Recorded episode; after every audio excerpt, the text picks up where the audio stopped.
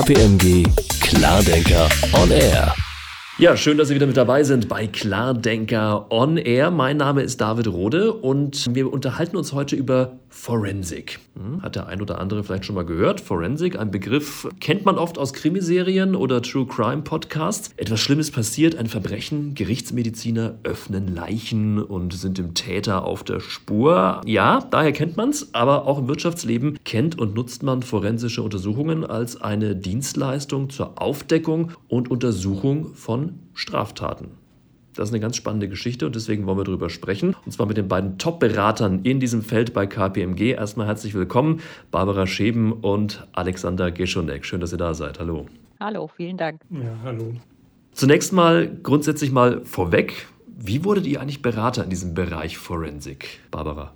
Ja, also ich habe zunächst Rechtswissenschaften studiert und schon damals lag mein Schwerpunkt im Strafrecht. Nach dem Studium habe ich dann zunächst einige Zeit als Rechtsanwältin in einer Kanzlei gearbeitet und bin dann im Jahr 2008 zu KPMG gewechselt. Bei meinem ersten Forensikprojekt war seinerzeit ein ziemlich brisantes Datenschutzthema aufzuklären, über das auch in der Öffentlichkeit viel diskutiert wurde und damit hatte ich dann auch Feuer gefangen und ja, dann ging es Schlag auf Schlag immer weiter mit neuen strafrechtsrelevanten Themen, Korruption, Kartell, Untreue, Betrug und so weiter. Und man zog von Mandant zu Mandant und immer neuen Einsatzorten. Und das macht letztlich auch den Reiz in dem Job aus. Es wird einem nicht langweilig, ähm, trifft immer neue Menschen und hat immer mit spannenden Themen zu tun. Und das äh, ja, ist das Besondere an diesem Beratungsjob. Alexander, wie war es bei dir? Ähnlicher Werdegang oder was ganz anderes? Ja, ich habe ursprünglich Wirtschaftsinformatik studiert und bin dann gleich nach dem Studium in meinen ersten Beschäftigungen in Berührung mit forensischen Themen gekommen und nach einer Zeit in einem Beratungsunternehmen dann in die Welt der Wirtschaftsprüfer eingetaucht. Und Fun Fact am Rande ist vielleicht, dass ich vor meinem Studium auch Ferienjobs in der Rechtsmedizin der Charité hatte und dort auch mit der Forensik à la Quincy oder für die jüngeren Zuhörer wie Professor Börner aus dem Münsteraner Tatort bereits früh in Berührung gekommen bin. Mich hat es eigentlich schon immer interessiert, den Dingen auf den Grund zu gehen und dass ich dabei die spannendsten Wirtschaftskrimis hautnah erlebe, ist natürlich das Sahnehäubchen meiner Arbeit der ich mit sehr großer Leidenschaft nachgehe. Also wir sind da so, wir tauchen so ein bisschen ein in diesen Crime-Bereich hier. Man denkt so leicht so an CSI Miami und so, aber gehen wir mal so ein bisschen in die Details hier rein. Barbara, du sagst ja, oder du beschreibst dein Tätigkeitsfeld mal folgendermaßen, ich zitiere, unabhängige unternehmensinterne Ermittlungen bei Verdacht auf wirtschaftskriminelle Handlungen auf Basis erprobter Methoden. Ja, das klingt jetzt schon erst Moment mal nicht mehr ganz so spannend, aber ich glaube, da kann man noch viel, viel mehr rausholen, wenn wir das mal ein bisschen runterbrechen. Ich habe das Thema jetzt gerade eben auch so groß und so teuer verkauft. Erzähl mal, was, was steckt da genau dahinter? Ja, also ich erläutere das gerne mal ein bisschen näher und es ist in der Tat so, dass viele, wenn wir von Forensik sprechen, zunächst mal der Gerichtsmediziner sozusagen mhm. in die Gedankenwelt oder in der Gedankenwelt erscheint. Aber das Thema hat tatsächlich ganz großen Gesprächswert, wenn man mal anfängt, so ein bisschen darüber zu berichten, was wir eigentlich so tagtäglich machen. Und jeder hat eigentlich so eine vage Idee, was sich dahinter verbergen könnte. Alle sind auf jeden Fall neugierig. Und man muss ja feststellen, spätestens seit Wirecard spricht jetzt auch die Politik von Forensik. Und ja, da sieht man dann auch schon, welche Tragweite unsere Fälle haben können, mit denen wir uns so Tag für Tag beschäftigen. Wenn man mal die Vergleiche nochmal heranzieht, äh, was macht Forensik? Also Forensik macht nicht dasselbe wie die Polizei oder die Staatsanwaltschaft und wir sind auch keine Detektive. Also wir stehen nicht hinterm Werkstor und fahren Leuten hinterher. Wir beschäftigen uns aber sehr stark mit Details, werten Daten aus, große Mengen an sogenannten strukturierten Daten, Zahlungsdaten, Buchhaltungsdaten, aber eben auch unstrukturierten Daten, ähm, E-Mails, Chatverläufe von Personen. Dann führen wir auch forensische Interviews mit Zeugen und Beschuldigten, haben aber nicht dieselben Befugnisse wie beispielsweise die Polizei oder Staatsanwälte sie haben. Wir können also niemanden vorladen oder zwingen, mit uns zu sprechen. Wir brechen auch keine verschlossenen Türen auf oder durchsuchen heimlich Büroräume, sondern äh, wenn wir ins Unternehmen kommen, dann ist das schon transparent, warum wir da sind und was wir da tun. Und wer mit uns spricht, tut dies ja, im weitesten Sinne freiwillig. Ne? Also er hat natürlich eine, eine arbeitsrechtliche Verpflichtung gegenüber ja. seinem Arbeitgeber. Aber ja, also er weiß schon, mit wem er spricht und warum er spricht und auch was Anlass der Untersuchung ist. Und was er uns dann sagt, das nehmen wir zunächst mal so auf und bewerten es dann nachher. So, und wenn wir, ich hatte es ja angesprochen, Daten auswerten, beispielsweise E-Mails oder auch Hintergrundrecherchen durchführen, da kommen wir vielleicht auch noch dazu, dann haben wir natürlich einen gesetzlichen Rahmen, innerhalb dessen wir uns bewegen müssen. Da dürfen wir also auch nicht alles, sondern äh, hier ist der Datenschutz dasjenige, was uns dann die Leitlinien vorgibt. Was man aber sagen kann, so ganz pointiert ist, wir sind eine Art Feuerwehr. Wir kommen also dann, wenn es brennt mit unserer Untersuchung, also wenn ein konkreter Straftatverdacht im Raum steht und klären dann eben mit unseren erprobten Untersuchungsmethoden den Sachverhalt auf. Wir stellen fest, wer war involviert äh, in die Tat als solche, wer trägt vielleicht auch die Verantwortlichkeit, ja, selbst wenn er nicht aktiv gehandelt hat. Wir bestimmen die Schadenshöhe und dann erstatten wir unserem Mandanten Bericht und in manchen Fällen auch Ermittlungsbehörden wie beispielsweise der Staatsanwaltschaft, wenn mhm. parallel ermittelt wird und der Mandant sich etwa bereit erklärt hat zu kooperieren. Und vielleicht noch ein Punkt zu dem Bericht. Der ja. verfolgt immer zwei Stoßrichtungen. Zum einen wird der natürlich verwendet, um die ja nach Aufklärung des Sachverhalts dann ablaufenden Verfahren zu unterstützen untermauern, also beispielsweise Strafverfahren oder Kündigungsverfahren oder auch Schadensersatzverfahren. Und zum anderen ist dieser Bericht natürlich auch die Basis für in die Zukunft gerichtete Maßnahmen, also die Neuausrichtung von etwa Zuständigkeiten, Prozessen und Kontrollen im Unternehmen. Denn das Unternehmen muss ja auch aus dem lernen, was in der Vergangenheit schiefgelaufen ist. Wir sprechen hier von Remediation und das ist halt eben die, die, mhm. Grundlage, dann um Schwachstellen zu schließen. Also wenn ich das jetzt mal so richtig verstehe, mal so kurz zusammenfasse, dann werdet ihr also in die Unternehmen gerufen. Das heißt, ihr bekommt einen Auftrag, was zu untersuchen. Wir wollen da auf jeden Fall, weil es ja wahnsinnig spannend ist, mal so über ein paar spezielle Fälle dann auch später noch sprechen. Aber wer beauftragt euch denn und wie garantiert ihr auch, dass ihr eben unabhängig seid, wie jetzt die Staatsanwaltschaft, wenn wir jetzt schon bei diesem Vergleich sind, den wir gerade eben auch hatten? Alexander. Ja, also wer uns beauftragt, das hängt häufig vom Sachverhalt ab. Das kann der Vorstand beziehungsweise auch die Geschäftsführung sein oder der Aufsichtsrat oder die Gesellschafter beziehungsweise Eigentümerversammlung. Es ist immer davon abhängig, was gerade passiert ist, wer im Mittelpunkt der Vorwürfe steht und wer auch einen Aufklärungswunsch oder vielleicht sogar eine Aufklärungspflicht hat. Danach entscheidet sich häufig, wer uns beauftragt. Das ist für das Unternehmen meist keine schöne Situation, aber ich nutze gerne den Vergleich mit dem Zahnarzt. Zu einem Zahnarzt geht auch fast niemand freiwillig, aber eigentlich ist man froh, wenn er am Wochenende ans Telefon geht und einem hilft und auch der wahren mhm. Ursache für den Schmerz auf den Grund geht. Und danach fällt auch die Prophylaxe auch viel, viel einfacher oder wie wir mhm. bei unserem Thema sagen, halt die Prävention fällt dann auch gar nicht mehr so schwer. Aber zu deiner Frage zum Thema Unabhängigkeit. Natürlich ist diese Frage sehr wichtig. Wir haben vor allem nicht die Rolle eines Rechtsanwalts, der ein Unternehmen mit allen ihm zur Verfügung stehenden juristischen Mitteln verteidigt. Wenn wir kommen, nehmen wir keine Partei ein. Wir sind zur Unabhängigkeit verpflichtet. Wir orientieren uns ausschließlich an den Fakten und versuchen auf den unterschiedlichsten Wegen nach Informationen zu diesen im Raum stehenden Vorwürfen zu suchen oder gegebenenfalls weitere Verstöße zu finden. Also diese Unabhängigkeit, die kommt bei uns auch aus den gesetzlichen Regelungen heraus.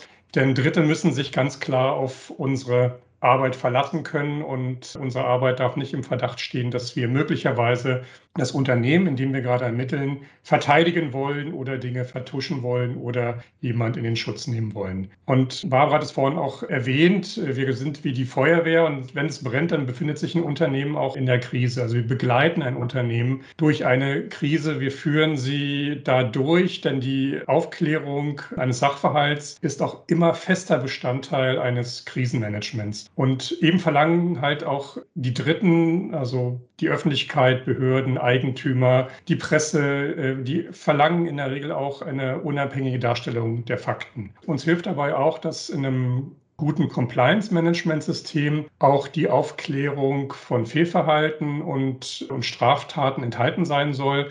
Und Lücken kannst du eigentlich auch nur schließen, wenn du sie vorher kennst. Also ihr seid also komplett extern, habt den externen Blick auf das gesamte Unternehmen und ich sage jetzt mal, wühlt euch quasi dann da so durch, um diesem Verdacht auf die Spur zu gehen. Wie kommt ihr an diese Fakten? Du sagst ja, es geht nur um Fakten, an denen orientiert ihr euch, an denen hangelt ihr euch entlang, um dann ein Lagebild quasi zu erstellen. Wie kommt ihr an diese Fakten ganz konkret? Also grundsätzlich arbeiten wir mit vier Erkenntnisquellen, die wir in unseren Untersuchungen heranziehen. Zum einen sind es die klassischen Unterlagen aus Papier, die wir uns anschauen, Verträge, Rechnungen, Richtlinien, also alles, was in Papierform vorhanden ist. Hinzu kommt die Analyse von Daten, und heutzutage ist in fast allen Unternehmen finden sich mehrheitlich Daten, die wir analysieren müssen. Das sind strukturierte, unstrukturierte Daten aus Buchhaltungs- und Zahlungsinformationen. Und Barbara hat es vorhin auch angesprochen, E-Mails sind für uns auch relevant, weil da die Kommunikation ersichtlich ist zwischen Beteiligten, zwischen Mitwissern, zwischen vielleicht Personen, die etwas hätten merken müssen oder eingreifen sollen in das Fehlverhalten.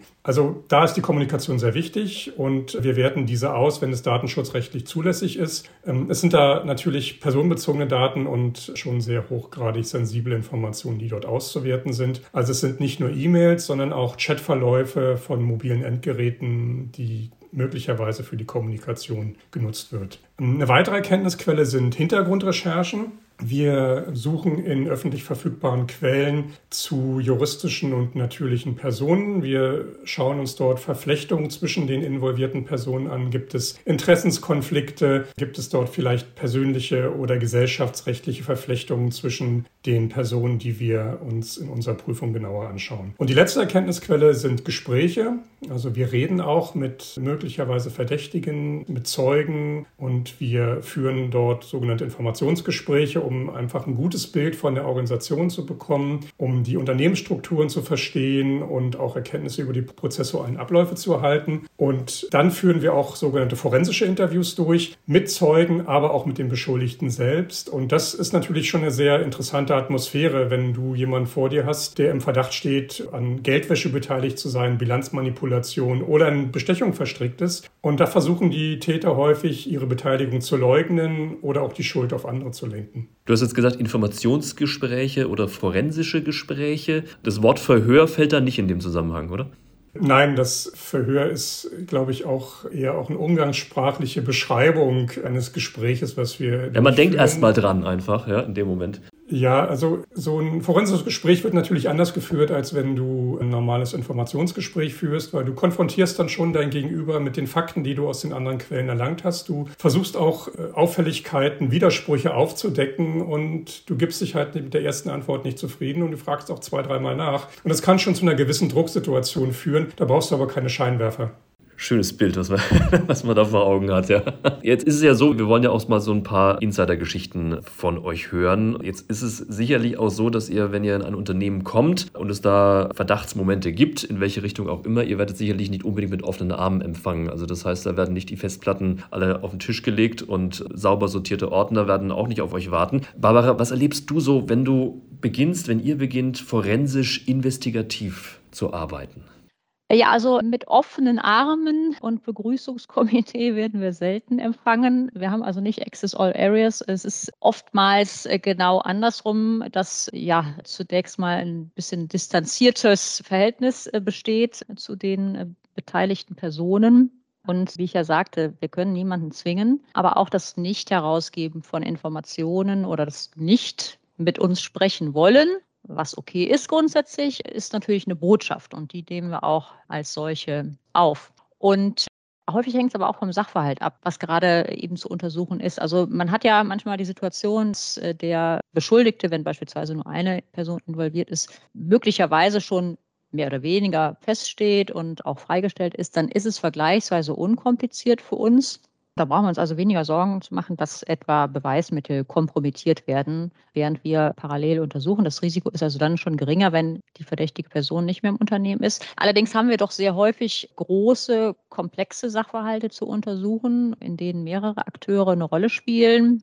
gerne auch aus dem Management oder äh, ja, Involvement von extern. Und dann kann es auf der einen Seite komplex werden, dann kann es ein bisschen kühler werden von der Stimmung, dann kommen Informationen gelegentlich äh, stark zeitverzögert oder auch gar nicht mehr. Leute fangen an zu taktieren, sprechen sich ab, spielen unsauber, das merkt man dann natürlich und ja, damit muss man umgehen. Ein Stück weit ist das Verhalten natürlich erwartbar, denn auch in diesen Fällen geht es ja um Existenzen. Also es geht ja nicht nur um einen finanziellen Schaden, sondern es geht ja auch um die Personen, die sich gegebenenfalls strafbar machen. Und ja, da sind ja dann eben auch nicht nur Geldstrafen, sondern auch Freiheitsstrafen, die in Rede stehen. Also das heißt, die Personen haben dann schon auch existenzielle Ängste und reagieren dann auch entsprechend. Ja, hiermit müssen wir dann als Profis umgehen und wie gesagt, wir orientieren uns da an den Fakten, bleiben natürlich hart in der Sache, aber professionell im Ton. Hm. Jetzt seid ihr ja auch nicht allein, sondern du sagst ja, wenn ihr in große Unternehmen geht, wenn ihr das alles allein machen würdet, da ermitteln würdet und diese Untersuchungen führen, dann werdet ihr Jahre beschäftigt, wahrscheinlich im Einzelfall. Ihr habt ja auch ein Team, die da mitarbeiten. Es ist, wie, wie herausfordernd ist dieser Job insgesamt für das Team? Wie groß sind die Teams, die ihr da habt, oder ist das Team, das ihr da habt? Wie muss man sich das vorstellen? Also das äh, werden wir interessanterweise immer gefragt, wie viele Personen mhm. sind in so einer Untersuchung involviert und wie lange dauert das? Das äh, werden wir auch immer gefragt, äh, insbesondere auch in Bewerbungsgesprächen. Das ist ganz unterschiedlich. Also wir haben kleine Untersuchungen, wo, sagen wir mal, vier, fünf Leute beschäftigt sind über drei, vier, fünf Wochen. Ja, das sind dann eher diese Einzeltäter, relativ klarer Sachverhalt. Und mhm. wir haben aber auch wirklich eine echt große Anzahl an Projekten, die über Monate, teilweise sogar Jahre sich erstrecken, an denen dann auch 20, 30 und teilweise auch mehr Kollegen mitarbeiten. Und das ist natürlich dann auch ein hoher Organisationsaufwand zum einen für die Kollegen, die das Projekt als solches managen, weil du musst dir vorstellen, wenn da 30 Leute parallel Informationen zusammensammeln, dann darfst du natürlich auch keine Schnittstellenprobleme haben, ja, weil mhm. alles muss ja am Ende äh, einfließen in den Bericht und zwar zum einen natürlich richtig, ja, äh, vollständig und ja, es darf auch nicht der falsche Fokus gesetzt werden. Ne? Also das ist komplex. Klingt Alexander ja doch ein Stück weit nach Traumjob, oder? Also für mich ist es auf jeden Fall und ich glaube, das ist auch für die Kollegen bei uns im Team der Traumjob. Also die, die bei uns tätig sind, die machen das alle mit Leidenschaft. Und wir haben natürlich Einblicke in spannende und hochsensible Sachverhalte. Wir sehen Dinge, die vielleicht sonst niemand sieht. Und wir haben es auch mit persönlichen Schicksalen zu tun, die natürlich auch über das reine Zahlenwerk hinaus für die Mitarbeiter relevant sind. Und wir haben vor allem einen Einblick in viele unterschiedliche Branchen, weil jedes Unternehmen ist unterschiedlich, jede Branche ist unterschiedlich. Und das erweitert das Spektrum für das Team immens und da ein sehr sehr, hoher Lerneffekt auch zu sehen. Du musst dir vorstellen, wenn sich ein Unternehmen in einer Krise befindet und die Öffentlichkeit, die Presse, die Aktionäre, die Aufsichtsbehörden eine gewisse Erwartungshaltung haben und auch die Erkenntnisquellen umfangreich sind, dann hast du halt nicht viel Zeit und dann musst du auch sehr konzentriert an dem Thema arbeiten, um dort auch allen gerecht zu werden und vor allem auch um einen qualitativ hochsauberen Bericht abzuliefern, der keine Fragen offen lässt und der am Ende auch der Wahrheit entspricht. Also eine Kombination Spannung,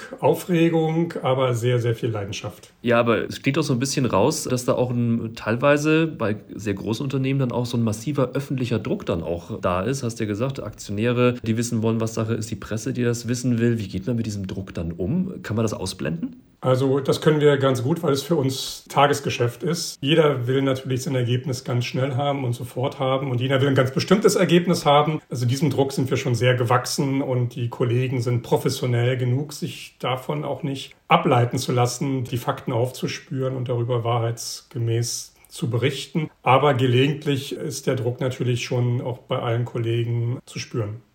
Jetzt habe ich ja anfangs diesen Vergleich aufgemacht mit forensischen Untersuchungen in Form von CSI Miami, Quincy und was da so alles gibt. Aber das Ganze hat natürlich alles auch einen ernsten Hintergrund. Wirtschaftskriminalität ist eine Belastung auch für den Staat durch Straftaten wie Untreue, Korruption, Geldwäsche. Da entstehen dem Staat und auch der Allgemeinheit der Gesellschaft, Eigentümern, Aktionären ganz gewaltige finanzielle Schäden mitunter. Jetzt wollen wir natürlich keine Namen nennen. Man kennt ja einiges auch aus den Medien. Aber sag doch mal so ein bisschen was, erzählt mal ein bisschen was von euren spannendsten Fällen, Barbara. Was gibt es da so? Ja, also da könnte man einige nennen. Ne? Wir sind natürlich unseren Mandanten gegenüber zur Verschwiegenheit verpflichtet, können ja keine Details berichten. Aber ich kann mal so viel sagen. Also wir haben es wirklich sehr häufig mit Sachverhalten zu tun, die Gegenstand der Presseberichterstattung sind Mhm. Und das reicht eben von Datenschutzverletzungen über Korruptionssachverhalte, Bilanzmanipulation bis hin zu Kartellverfahren, Steuerhinterziehung, Geldwäsche. Alexander hat beispielsweise im letzten Jahr in einem Fall im Untersuchungsausschuss des Bundestages als Zeuge ausgesagt. Wenn man heute die Zeitung aufschlägt und über Wirtschaftskriminalität liest, kann man schon mit einiger Wahrscheinlichkeit davon ausgehen, dass wir involviert sind. Und du hattest äh, finanzielle Schäden angesprochen. Also ein Beispiel, über das viel gesprochen wurde und das auch, glaube ich, recht bekannt ist. Es gibt ja eine große Anzahl von Cum-Ex-Sachverhalten, das könnte man vielleicht nennen, mit hohen Milliarden Schäden, die entstanden sind. Und das ist beispielsweise etwas, womit wir uns beschäftigen, ja, neben anderen Dingen. Alexander, kann ich dir was entlocken?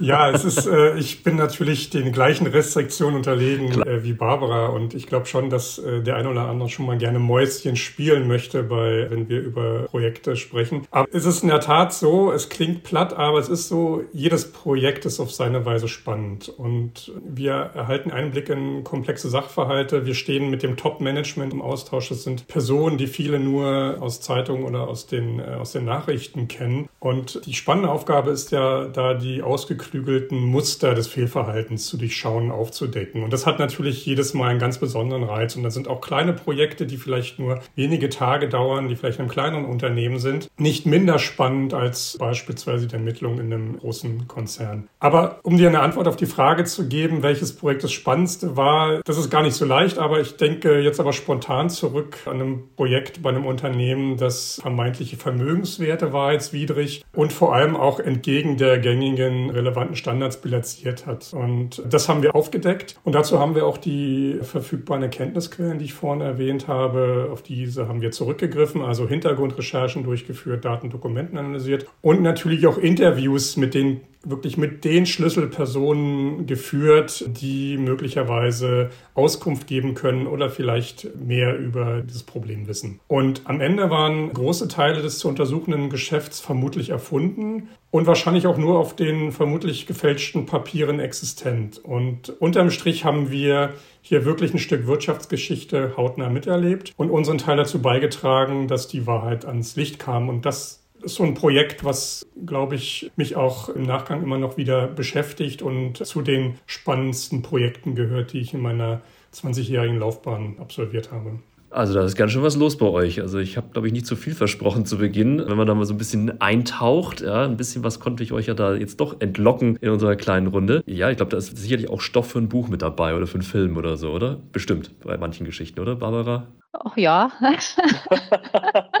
Kann man was draus machen, ne? Danke für eure Einblicke, Barbara und Alexander. Dankeschön für eure Zeit und bis bald mal wieder. Bald, Gerne. vielen Dank.